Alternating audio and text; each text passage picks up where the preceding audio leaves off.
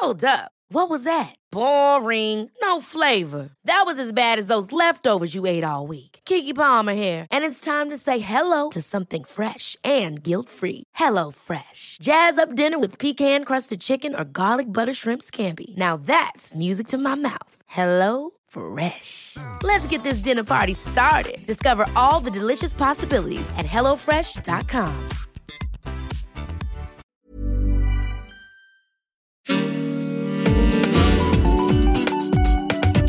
Queer as Berlin. Der Schwule Hauptstadt Podcast mit Michael Mayer. Heute kommt die neue Folge von Queer as Berlin nicht aus dem Studio, sondern aus der Garderobe des Deutschen Theaters. Und das hat natürlich einen Grund, denn heute sprechen wir über Ugly Duckling, ein Stück nach Motiven von Hans Christian Andersen. Und das Ganze ist, wenn man so will, auch ein bisschen die Geschichte der Drag-Kultur. Darüber werden wir sprechen. Das Stück hatte bereits im April Premiere. Und bevor wir mit Jerome Castell und Judy Ladevina sprechen, die in dem Stück mitspielen, hören wir erstmal einen Ausschnitt aus Ugly Duckling. Es war einmal ein junges Entlein. Gleich als es aus dem Ei schlüpfte, sah man, dass dieses Entlein anders war als die anderen. Ich möchte einen Körper haben wie ihr. Aber ich, ich, ich kann keinen Körper haben wie ihr. Ich möchte dazugehören und ich möchte auch nicht dazugehören. Was, wenn man merkt, dass man hier nicht richtig ist? Wenn man nicht hierher gehört, sondern an einen ganz anderen Ort. Ich hatte ständig Angst, entdeckt zu werden. Ob ich noch Nagellackreste übrig hätte oder vielleicht Wimpernkleber. Ich verstehe sowas nicht. Man muss doch wissen, ob man eine Henne ist oder ein Hahn. When I came out to my mother, I was 16 years old. Bist du dir sicher? Ja, I told her, Mom, I'm gay. She looked at me and said, Dass du damit gegen alle Gesetze der Natur verstößt. ich habe mir das doch nicht ausgesucht. Ich kann nur sagen, was ich fühle. Ich würde beten, dass dieses Gefühl aufhört. Und zwar schnell. Nein, nein, das kann ich nicht. Dezenz ist Schwäche, ich zeig, was ich hab. Ich will mir treu sein und das jeden Tag. Auf meiner Bühne führ ich die Regie. Ich glaub, ne Dame werd ich nie. Once upon a time, there was a little duckling that was different from all the other ducklings. Ja, soweit ein kleiner Ausschnitt aus dem Stück Ugly Duckling, das im Deutschen Theater in Berlin läuft. Und ich freue mich jetzt sehr, zwei der Schauspielerinnen zu sprechen, Jerome Castell und Judy Ladevina. Guten Abend! Hi! Und äh, das müssen wir jetzt ein bisschen in zwei Sprachen machen, in Deutsch und Englisch, weil Julie Ladevina kein, kein Deutsch spricht, aber das kriegen wir problemlos hin. Ich würde gerne erstmal fragen, ich habe ja gesagt, das Ganze ist ja so ein bisschen so die Geschichte der Drag-Kultur, auch, nicht nur. Aber wie habt ihr das Stück entwickelt? Also was war euch bei der Entwicklung des Stücks, oder Bastian Kraft, der Regisseur, der heute leider nicht da sein kann, äh, was war euch wichtig bei der Entwicklung des Stücks? Äh, Er sagte eben, dass er schon ein paar Szenen vorgeschrieben hat, eben nach Hans Christian Andersen, was er wichtig fand bei den hässlichen Entlein und bei der Meerjungfrau. Und wir hatten äh, selber noch die Möglichkeit, unsere eigenen Ideen einfließen zu lassen, wo wir dachten, äh, das und das wäre vielleicht ein verbindendes Element. Er hatte auch mit uns allen immer im, im Vorfeld Interviews geführt. Also viele der Sachen, die wir im Stück sagen, sind Originalzitate, die wir in den Interviews hatten. Und das hat er dann eben äh, in Bezug auf Ugly Duckling oder Kleine Meerjungfrau immer in Anschluss gebracht, dass man immer konterkariert, was passiert im Märchen. Und äh, so ist es auch in unserem eigenen Leben passiert und, äh, und der Anschluss ist immer da, das miteinander verbinden, ja. Und man muss vielleicht noch sagen, das sind ja, glaube ich, acht Leute, die mitspielen. Sechs. Ah, Sechs Leute. Sechs. Es gibt noch äh, Helmut Mooshammer, Regine Zimmermann und äh, Jay Pearl Baker und natürlich meine Kollegin Judy Ladivina und Dicke. Ja. I think Bastian point of view, which in that matter we were very, very lucky, was to bring as much of us as possible. I remember the first uh, meeting we had, he was like, this is the offer, but you need to understand that this is also your stories. So no one can play you like this. He really wanted to bring our personal autobiographies and basic, basically show how much of similarities we have with those stories that everyone grew up on. And that's bigger than sexual orientation or the art form of drag. So I found it really magical. And again, we were very lucky to work with Bastian because he al- always kept the space for us to express, to offer, to be. Yeah. I think this conflict of how much you're going to share with people on stage is is a thing that we all as performers have on a daily basis. For me, it was very clear that if I'm going to basically make my dream come true, if I'm going to a theater stage, there is no boundaries. I'm going all in or not at all. Like my mother always used to say, you cannot be half pregnant. It's either you're in or you're not. So in that matter, right. she's always right. So I decided once I decided I'm going in, I went all in. It was hard at times. We had a lot of discussions with Bastian on certain scenes and certain points, but at the end we made sure that it's very honest and reliable to the actual truth. And from that moment on, even though I had fears, from the very, I think the first rehearsal we had, we had audience. Seeing them react to it, then you realize you're doing the right thing. Aber erzähl mal, wenn du sagst, es war hart manchmal, was war jetzt für dich eine Grenze oder was war hart? When you say it was hard, what was hard? Where was the point where you said, okay, that might be a little too much?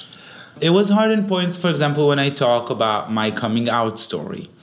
Or when I talk about people who are not necessarily me, I'm talking about my family or my friends. And then I'm thinking, wait, am I bringing them to the front of the stage?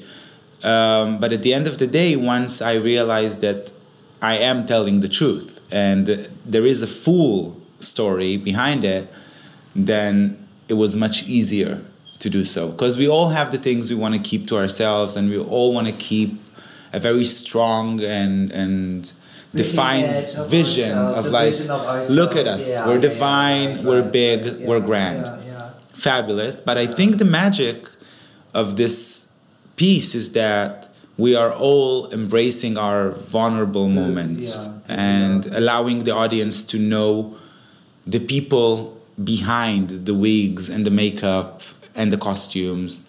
And that what makes it so relatable because you can see us, we're just like you. Jerome, war das bei dir auch so? Hast du auch die gleiche Empfindung gehabt? Also, Genau wie, wie Judith sagt, ich, ich fand von Anfang an, äh, äh, Wahrheit siegt. Also wenn man die Wahrheit sagt, dann kann man nicht falsch liegen. Und ich, ich fand es auch richtig schwer.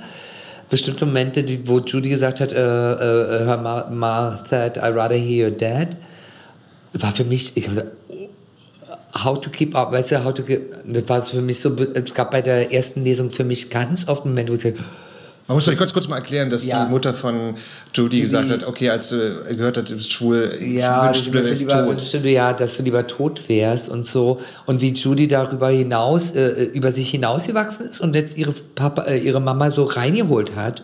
Und dass die Mama jetzt sagt, so, äh, highlight dein, dein Auge ein bisschen mehr und dann hat sie ja Shiny Dresses gekauft und that's it. Weißt du, take your mama to a drag show. Und das sind so wahre Momente. Also beim Lesen ist mir wirklich der Atem stecken geblieben, weil, weil ich hatte Gott sei Dank so, so eine Mama, die mich immer verteidigt hat, die war zwar nicht begeistert war von meiner Entwicklung, aber immerhin mich verteidigt hat vor, vor anderen und sagt, das ist mein Kind und ist ein bisschen anders als die anderen, aber ist mein Kind. Und no matter what, weißt du, so. Und äh, oh, was, hat, was war noch die, Na, ich habe danach gefragt, also wo, wo jetzt für dich irgendwie so eine Grenze war, aber es ist vielleicht eine ganz gute Überleitung zur nächsten Ja. Frage. Und zwar, Ja. weil du erzählst ja in dem Stück auch von deinem Überfall oder beziehungsweise, dass du überfallen wurdest vor ein Ja. paar Jahren.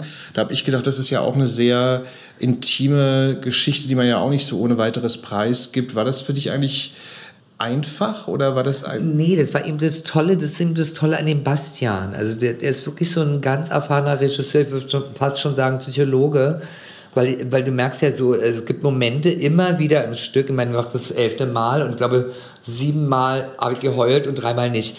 Und es ist einfach so, so ein verletzter Moment und wir haben das beim Proben, beim Lesen war alles okay und wenn du auf einmal wieder in dem Moment bist, in der Wahrhaftigkeit des Moments, dann übernehmen die Gefühle und die Verletzung kommt wieder hoch und dann kannst du das nicht unterdrücken und dann ich was, was mache ich denn, wenn ich das auf der Bühne, äh, da komme ich, weißt du, so das, ja, use it und wir können jetzt hier 20 Mal, 30 Mal proben, wenn du sagst, nee, ich kann es nicht, es äh, nimmt mich emotional zu sehr mit.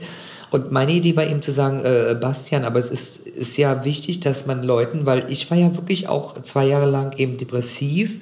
Es gab niemanden, den ich fragen konnte, weil, weil man redet über Tod, über Krankheit, über Depression redet man nicht. Hat man, hat man nicht, geht man, weißt du, over it. Morgen ist ein neuer Tag. Und eben äh, in dieser Wahrhaftigkeit zu bleiben, hat mir eben Bastian dieses Moment gegeben zu sagen, proben wir 20, 30.000 Mal und wenn du sagst, nee, ich, dann streichen wir die Szene. Und dann kamen ganz viele Leute, die gesagt haben, äh, mein Papa hat auch einen Autounfall gehabt und seitdem ist er anders und da kann ich drüber reden. Und es ist wichtig, wenn man eine Bühne hat, dass man dann darüber redet, weil äh, das bewirkt bei Leuten was. Die, eben dieses eigene Unwohlsein, wo sie sich äh, äh in Bezug setzen, was, was, was Judy auch gesagt hat, also to relate to. Die können sich mit uns verbinden, weil sie sagen, ja, okay, habe ich auch bei meiner Oma, bei meinem Onkel, wie auch immer, die waren auch immer so anders nach dem Unfall, nach dem Überfall, ever. Und wir haben alle so eine Momente und dass wir uns eben so verletzlich zeigen, ist eben auch die Stärke des Stücks. Und das verdankt mir wirklich dem Bastian, weil der uns diese Freiheit gegeben hat, es einerseits zu machen oder auch sein zu lassen. Und da war eben der, überwiegende Anteil, weil ich, ich bin ja immer der Meinung, Theater muss Leute happy machen. Da darf es kein Drama geben. Wenn ich aus dem Theater komme, möchte ich happy sein, was ich bei Judys Shows immer bin. Weil die einfach, she's funny. Aber er nee, das ist aber so eine Wahrhaftigkeit und so eine Verletzlichkeit und das, das war eine Nummer. Aber das Tolle eben an dem Bastian ist als Regisseur, der weiß, wie man Menschen leitet und dahin bringt, dass sie Sachen, die man eigentlich immer der besten Freundin erzählt, loslässt und weiß, es fällt auf fruchtbaren Boden. Es ist nicht so, dass ich Leute, ich habe also, ich will niemanden runterziehen bei so einem Theaterabend. Ich dachte, nee, das werden wir auch nicht. Wir werden zwischendrin lustige Momente haben. Regine wird dich was fragen, ganz wieder. Das ist eben die Großartigkeit vom großen Regisseur, der Leute so anleitet, dass man über sich selbst hinauswächst und Sachen sagt, die man nicht so gerne sagt als, als Image Girl und um, um seinen, seinen Schein zu wahren und so. Aber das ist eben das Tolle und ich glaube, das ist auch das, was äh, Leute so berührt im Stück, ja. Ja. Judy, würde ich gerne fragen, du erzählst ja auf der Bühne die Geschichte deines Coming-Outs, wo deine Mutter gesagt hat, also ich wünschte, mein Sohn wäre eher tot als, als schwul, was ja irgendwie unglaublich krass ist im Grunde genommen. Ähm, war das für dich eigentlich auch so eine Art, so ein, so, ein, so ein kathartisches Moment, dass du jetzt sagst, okay, da habe ich mich auch geöffnet und das war für mich dann gut? I think my biggest problem with telling this story at the beginning, when we just read the first sketch of the, of the script, I was not afraid of saying it because that's the truth. That was the reaction I got from my mother when I came out. Uh, the one thing that was important to me, and then after talking and talking and analyzing with Bastian, we reached into this format, how it's presented today on stage, that if I'm telling this, I want to tell the full story. Because when you hear, I came out and my mother told me I would rather hear you're dead, immediately it's like, oh, my God, the amount of queer people, transsexual people, lesbian girls, non binary, and so on and so on, who come out to their loved ones and hear sentence as this and similar is more than we all can imagine. I'm not unique. The only difference is that I chose to tell the story and it, I insisted on telling it fully because it took 16 years. But 16 years later, my mother buy me dresses today to my drag show. So, what's more important? I can be on the point where I'm judging her for this sentence and say, I cannot believe she said it. And at the moment, it was painful as you can imagine. But I also understand that our generation has a responsibility to educate the uneducated generation. Because I'm sure my mother or any other parent or a friend who is rejecting someone they love based on their sexual orientation, it's not based on hate, it's based on ignorance. They want the best for them the way they see it. It's also on us to show them that we have the best. Come closer. We're not gonna bite you unless you're gonna pay us well. so just join the ride and see that it's it's it's fun here. Like, I don't think ever in history a war or death was caused by queer people. We only dance. Das ist wohl wahr. Ich würde gerne ähm, so ein kleines bisschen den Kreis weiten und zwar, ähm, weil ich habe ja gesagt, das ist ja auch so ein kleines bisschen auch so die Geschichte der Drag-Kultur, ja auch so ein bisschen auch, erzählt es ja auch.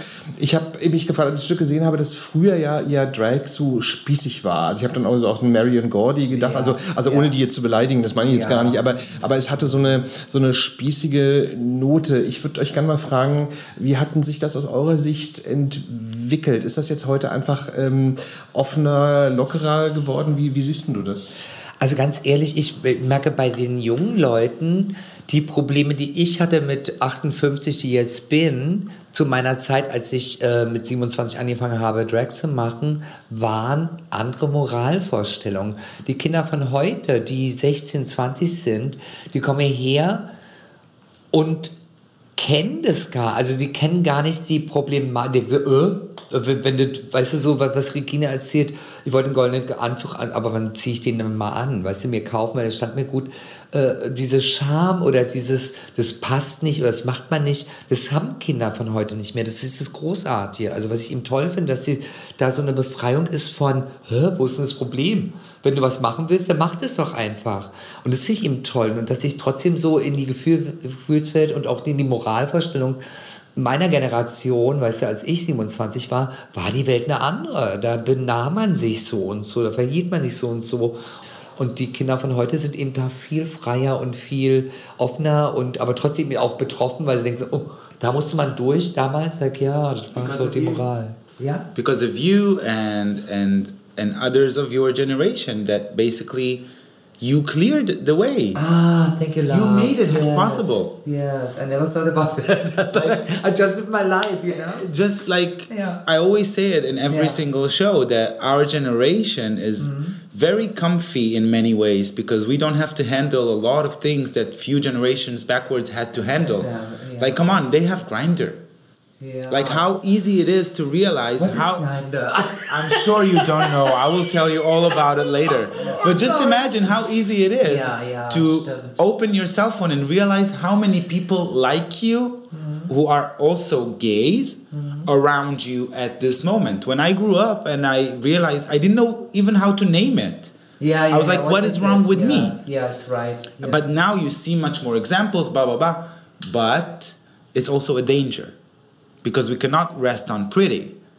they have love. to, Yeah. like, you know, show respect, yeah. keep going, Yeah. and realize that if you go out of Berlin, for example, 20 minutes to each direction, or out of any capital, you name it, Tel Aviv, London, Milan, and so on, it's not as acceptable and it's Yeah. not as celebrated. And Yeah. even here in Berlin, we face yeah, lots of Yeah. Yeah. yeah. Ich wollte dich noch fragen, äh, wie ist das eigentlich so in der israelischen Gesellschaft, also mit der Drag-Kultur? Ist das heute auch mehr anerkannt als früher? How is it in Israeli society nowadays? Is it more accepted than it was like? It's much more accepted. I think the revolution began in 1998 when Dana International won the Eurovision with Diva, the first transsexual person I have ever seen being celebrated. And this is kind of like revealed the hypocrisy of politicians and people of, of religious group who tell this is bad, this is bad. Because suddenly when a queer transsexual person brings an honor to the country, she was embraced and seen and celebrated. And that kind of break through the way. And today you see much more gay, lesbian, bisexual representation in the news, in the media, in even in commercials. So there is a process which makes me feel happy and optimistic, but the war is far from being over. Hmm. Und wie siehst du das? Es gibt ja auch so Beispiele wie RuPaul in den USA. Also manches ist ja auch so, so, so total kommerziell. I adore it. Now, here's the thing I was a big fan of RuPaul Drag Race when they started. I'm not watching it the last season, seasons, let's say, because I don't find myself in it. In- Indeed, it became more commercial and more mainstream, but since when is a bad thing? Thank God for RuPaul to be more popular and mainstream, and I don't care how commercial it is, because thanks to her, people are coming easily to see my show. What I do with it when they're in my surface, it's my responsibility. And I can I would love to be mainstream, but it doesn't mean I need to be tiki-taki. You can be mainstream and quality. At the end of the day, mainstream is not a bad word. It just means that you're able to touch and approach massive audience. And what's wrong with that?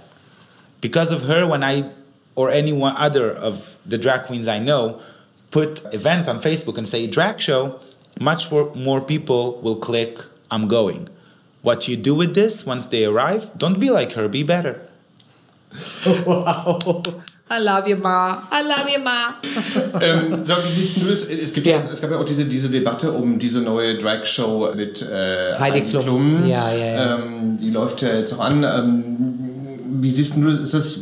Findest du das positiv, auch wenn das jetzt irgendwie sehr kommerziell und mainstreamig ist? Oder wie siehst du das? Also ganz ehrlich, also auch ich, ich, liebe RuPaul, don't get me wrong, weißt du, so You Were Cover Girl, wir haben uns beide in Paris, wir haben sofort geklickt, wir sind Black Souls, the both of us. Aber natürlich mag ich nicht, wenn eine Schwester gegen eine andere antritt. Weil, guck mal, äh, man kann Obst mit Gemüse und nicht Fleisch vergleichen. Jede von uns ist unique in her style und I love every sister around me, no matter how horrible everybody else thinks they are, I love them. Ja, vor allem das unterbrechen, ja, weil das ist ja genau ja. das Ding, dass man da so ein, dass man da so einen äh, Wettbewerb draus macht. Ja, ne? das ist eben nicht meine, weil guck mal, äh, Heteros erwarten immer, dass wir uns die Perücken vom Kopf reißen und die Brüste anstechen und die Stöcke ansägen. Sagt, nee, nee, macht ihr jetzt mal schön mit euren äh, Schönheitswettbewerben. We are family. And that's how I feel it, weißt du? Und egal, ob der Teile, wer auch immer macht, weißt du, dieses Jahr weißt du, auch arriviert, aber mh, hm, ich mag das und weißt du, wir müssen nicht kompetieren miteinander. Wir sind jede für sich unique. Weißt du, ein, ein, eine Klasse und ein Universum und wir haben alle unsere Sonnen um uns und das sind unsere Schwestern und wir, wir sind keine Konkurrenten zueinander. Also so ich das nicht. Und natürlich wollen die Heteros immer gerne, dass die eine die andere aussticht, weil was du siehst ja in allen Shows geht es immer darum, wer ist schöner, wer ist besser, wenn längere Haare, wenn du schöner, oh, I don't give a shit. We're human, we're sisters, we're family. I agree, and I also think that it's also like I think my biggest fear when I started doing drag was from this because all I heard about the drag scene is that you you're always need to bash on each other mm-hmm. or the audience expect you to be evil and mean. And I remember from the very first show I did, I used to get at the beginning lots of people coming to me and be like, "Oh, you can be more nasty. You're a drag queen. Oh, you can be more shady. You're a drag queen." And I had a lot of thinking about it, and I think that at the end of the day, drag queens, performers uh, who are impersonating women, impersonating females, why do we get on like the bitchy side? What's so bitchy? I think there is something which is very full of forgiveness and wisdom okay, and yeah, and yeah, comfort yeah, within within females in our society and and womanhood ages ago. So this is what i wanted to bring to the table and i'm super lucky that in berlin i can say 99% of the queens i've met were beyond helpful and kind and respectful and that's the strength of our community. That's what should be out there. I get the competition part for a reality TV because that pays the bills. Hello, but yeah. at the end of the day, you know the rules of the game. You don't like it, don't play, create don't your own game. Yeah, ich würde dich gerne noch mal fragen, äh, ist jetzt vielleicht ein bisschen eine, eine vereinfachte Frage, aber gibt es eigentlich für euch auch so Idole? Um, honestly, I'm beyond inspired by so many strong, unapologetic, kind and vulnerable women around me. So I can go from the range of Maya Angelou to Michelle Obama to Beyonce, Madonna, and the most successful gra- drag queen of all time, which is Britney Spears, no doubt. I, like, come on, tell me a name of another one who made more money out of lip sync than yeah. her, and I will. Yeah, so oh. she's a great inspiration when it comes to business. Like oh. Of course, my mother and my family and my grandmother. My grandmother yeah. had ten kids. What's that if not an inspiration? Ten times she's been to labor. So those people are my and and my audience. The, my audience is my constant inspiration. When I see them smile and cry, and as you said before, like you thought that people come to theater, they need to to laugh, yeah, be happy, yeah. and just be happy. Yeah. I see it differently. I see like a person who comes to a, a show of any kind should get at the end of the day a full range of emotions. They should cry, they should laugh, they should think about it, they should identify. So the audience always keeps me very, very inspired with their stories because I see myself in them and I allow them to see themselves in me. yeah. So that's a beautiful connection we're building. Wie siehst du das? Also Genau so. Ich kann, kann, kann Judy nur, nur zu, die kann es immer so toll umsetzen, die kann immer so toll erklären, die kann es gar nicht so schön in Worte packen wie sie. Aber, das, das, das aber hattest du irgendwie so ein, na, Idol ist so ein blödes Wort, aber, Ja. aber so, so, so ein Die waren auf meinem Spiegel geklebt. Barbara Streisand, erste wegen der tollen Stimme. Boyd George natürlich wegen Make-up, weil sagt er, ja, keinen Jungen gehabt, der sich geschminkt hat. Und natürlich Hilda Knef wegen der tollen Texte, die Seelen berühren, aber eigentlich nicht kitschig sind. Weißt du, so muss er erstmal bringen, so, so tief zu sein, ohne kitsch zu sein. Und das finde ich bei dir halt toll. Inhalt bestimmt die Form.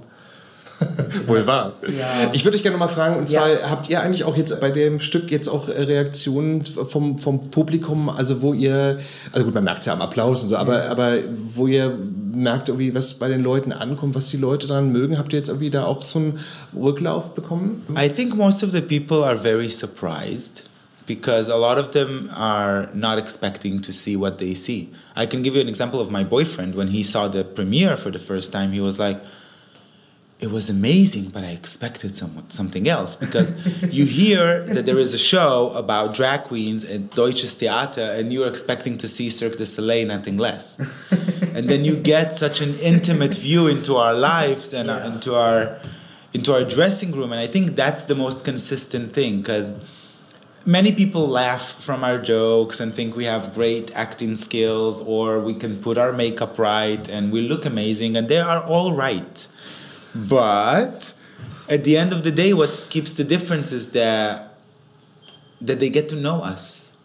They get to know us as human beings. And this is so important on the political level even because this is outside of our comfort zone. We're not in a gay bar. We're not in a in a gay party in a queer safe space. We're in deutsches theater stage. It's a mainstream it's a established institution of art and that's our and theirs victory. Like deutsches theater deserves a big round of applause for allowing Yeah. us to do it. So when we get into these audiences and you can see all kind of ages and like today i think we had a range of ages from 7 to 87 and at the end of the day they all realized that we're human beings and that is the most important thing. That is the most important story to tell. Because someone sitting in this audience could be a mother of a gay child and suddenly she can know what her protection might do to her son. Some of those members of the audience could be a transsexual woman and suddenly they see themselves represented. So they realize oh i'm not alone. I don't need to figure it all out. I can i can be it. I can do it so i think bringing that super glam as a contrast to how naked we all are at the end of the day because i think that was a sentence that was in one of the scenes that drop off that when you're on stage in drag with all the makeup and all the glitter and the massive hair it's the one moment of the day that you feel the most naked. When the light is on it's like that's it you're exposed maybe my body is different by my, but my soul is out the there same, yeah. so that communication with the audience is is very unique because we're playing ourselves at the end of the day no one wrote our story War das bei dir eigentlich auch so, dass da, also es ist ja auch, glaube ich, das erste Mal, dass das jetzt so auf so, dass du auf so einer großen Bühne dich so ja, exponierst. Ja. ne? ja. Nee, das Tolle ist, was, was ich eben auch so als, als Feedback bekomme von ganz vielen Leuten, die sich erst nicht trauen, mich anzusprechen und dann es doch tun, äh, dass die so verschiedene Einsichten kriegen. Also zum Beispiel Regine sagt ja am Ende so, äh, ihr seid queer, schwul und da, da, da und ich bin eine Frau mit 45, da hat man es auch nicht so leicht. Say it, weißt du? Und, und, und eben, dass sie sich nicht traut, einen goldenen Anzug anzuziehen, weil sie denkt, wo- wozu soll ich den tragen? So bestimmte Sachen, und da kennen sich eben äh, viele in den Zuschauern wieder, die entweder einen Nachbarn haben, den sie irgendwie so belächelt haben, naja, in der Entwicklung stecken geblieben. Und dass es eben ein, ein, langer, steiniger Weg ist, um zu sich selbst zu finden, eine, die Selbstakzeptanz zu haben. Und das äh, äh, sehen die Zuschauer genauso, dass die, also mich haben öfters mal so Frauen angesprochen und, und, und, und gesagt, also zum Beispiel die, diese Stelle, dass du eben als Mann verkleidet zum Büro gegangen bist und sagst, ja, ich wollte, ich war der Meinung, ich bin ein Männerkörper, ich muss einen Mann repräsentieren, ich muss jetzt die Männerrolle. Und war mein Bedürfnis und war mein Bestreben und war mein, meine innerste Überzeugung. Und weil ich so auf Männer so, was es damals gab in den 70er, 80er Jahren, weil alle so, so Lederhosen so, mit, mit Mustache, ich so, mm, so was wirklich. Und weißt du, Frauenhaut war viel weicher. Und das wäre meine Nummer gewesen, wenn ich weiß, in dem Moment. Aber irgendwann muss man eben sich selber erkennen, im wahrsten Sinne des Wortes. Steht schon in der Bibel. Sie erkannten sich. Heißt, man erkennt sein Gegenüber mit allen Schwächen, mit allen Fehlern und akzeptiert das Gegenüber so, wie es ist. Und das musst du erstmal mit dir selber machen, weißt du, zu sagen, okay, das ist jetzt, Alter, du bist ein Mädchen. Das war eine Nummer. Das hat mir wirklich, das hat mich drei Tage äh, halt geheult. Weil alle anderen Jungs hatten Kreuze, hatten Muskeln. Ich so, okay, keine Muskelgruppen, was wird denn aus mir? Ja, das ist eine Nummer, weißt du, die Erkenntnis, das will man nicht. Man will nicht erkennen, dass man schwul, man will nicht erkennen, dass man Lesbe ist oder ein, Transmann oder, weißt du, das will man nicht. Aber ich meine, du weißt doch hier, die Caitlyn Jenner, ich meine, 65 oder 62 äh, ist der Olympionik Bruce Jenner endlich zu der Frau geworden, die eigentlich immer war, aber natürlich nicht sein konnte, weil im Außen muss ja halt diesen Muskelmann spielen und das ist, ist eine Nummer. Ist ein Weg. Man muss vielleicht an der Stelle auch nochmal sagen, dass das Stück aber auch total witzig auch ist. Also ich meine, ja. wir haben jetzt irgendwie so die Probleme jetzt so gewälzt. So, ja. muss ich auch sagen, es ist aber auch wirklich auch so total entertaining und auch witzig. Mehr und, Hexe? Oh, äh, Meine mehr, mehr Hexe? Also es ist jetzt, weil es kommt jetzt so rüber. Also natürlich ist ja. es auch traurig, aber es ist einfach auch sehr beeindruckend. Absolutely. I think like when we talk about it now, then it's easier again to, to go into our personal parts. But if you take the whole piece as, as, as, it, as it stands, it's beyond funny and entertaining. Um, I think the most, the biggest uh, compliments I get personally from people is about the Mehexa scene. Yeah. Which is something, again, thank you, Bastian, because I never imagined I can do that. Like four minutes of live lip sync. Uh, and it's really like, for me, it's, I claim my crown as a lip sync queen. Yes and I prove that I deserve it. Yes. Uh, think, and I don't think it would be possible without Regina and her amazing voice and yes, our beautiful yeah. connection. And if you really listen closely, most of the time people are loudly, happily, freely laughing. And at the end of the day, laugh is a, is a form of release, uh, of, of relief. Like you're, you're free to do so. You would not laugh in a place where you feel uncomfortable or not welcomed. So from the very first scene until the very last moment, people are laughing, and for us, it's like every little giggle and every bit of applause. People are still hesitating sometimes because it's theater. Yeah. So we have to you be have to super behave. polite. To, yeah. But if you're listening and you're gonna buy a ticket to a show, here you can do it. This is the place to laugh loud and to clap as much as you can. Ja, wie unterhaltsam das Stück sieht man ja auch daran, dass das es ja auch eine Silvestershow geben wird, habe ich nicht gelesen. Ja, wir feiern Silvester zusammen mit genau. Familie. Also vielleicht nochmal so der Tipp, ist eine schöne Art und Weise, Silvester zu verbringen am 31.12. Julie Ladwina und Jerome Castell, Dankeschön für eure Zeit. Hat oh, sehr viel Spaß gemacht. Jetzt ja. muss man noch hinweisen, ähm, dass man Julie Ladwina aber auch außerhalb des deutschen Theaters sehen kann. Du hast erzählt im Silver Future. I'm performing twice a month at Silver Future, every second and last Monday. And you can find me every single Wednesday, no matter what. At Zum Schmutzigen Hobby. The easiest way to follow me, because literally I'm everywhere and I'm just beginning, is to follow me on Instagram. It's Judy La Divina. You'll never be the same again. Und das ist ja ein großes Versprechen. Das ist ein großes Versprechen. Oh, ja, euch beiden nochmal vielen Dank. Sehr, also das, das Stück ist wirklich sehr, sehr schön. Also geht hin, also wenn ihr Silvester nicht schafft, dann gibt es auch noch weitere Termine dann im Januar. Silvester, we have a special after show. Ja, genau, das ist natürlich auch ein, ein guter, gute genau. Gelegenheit. Genau.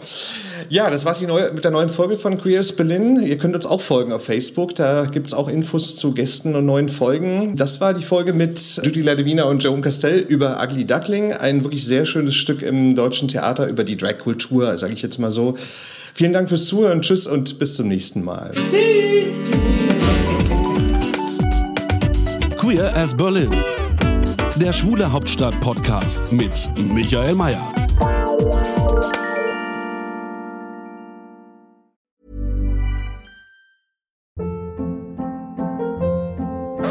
Hold up. What was that? Boring. No flavor. That was as bad as those leftovers you ate all week. Kiki Palmer here, and it's time to say hello to something fresh and guilt-free. Hello Fresh. Jazz up dinner with pecan-crusted chicken or garlic butter shrimp scampi. Now that's music to my mouth. Hello Fresh. Let's get this dinner party started. Discover all the delicious possibilities at hellofresh.com. Want to get a chiseled look in the jawline? Sculpt and shape your jawline with added volume from Juvederm Volux XC. Juvederm Volux XC is an injectable gel specifically designed to be robust enough to improve moderate to severe loss of jawline definition. And it is the first and only hyaluronic acid filler approved for the jawline. Add volume to your jawline for a chiseled look with Juvederm Volux XC. For important safety information and to find a licensed specialist, visit juvederm.com. That's J U V E D E R M.com. Not for people with severe allergic reactions, allergies to lidocaine, or the proteins used in Juvederm. Common side effects include injection site redness, swelling, pain, tenderness, firmness, lumps, bumps, bruising, discoloration, or itching. There's a risk of unintentional injection into a blood vessel, which can cause vision abnormalities, blindness, stroke, temporary scabs, or scarring. Talk to a licensed specialist to find out if it's right for you. Visit juvederm.com. That's J U V E D E R M.com.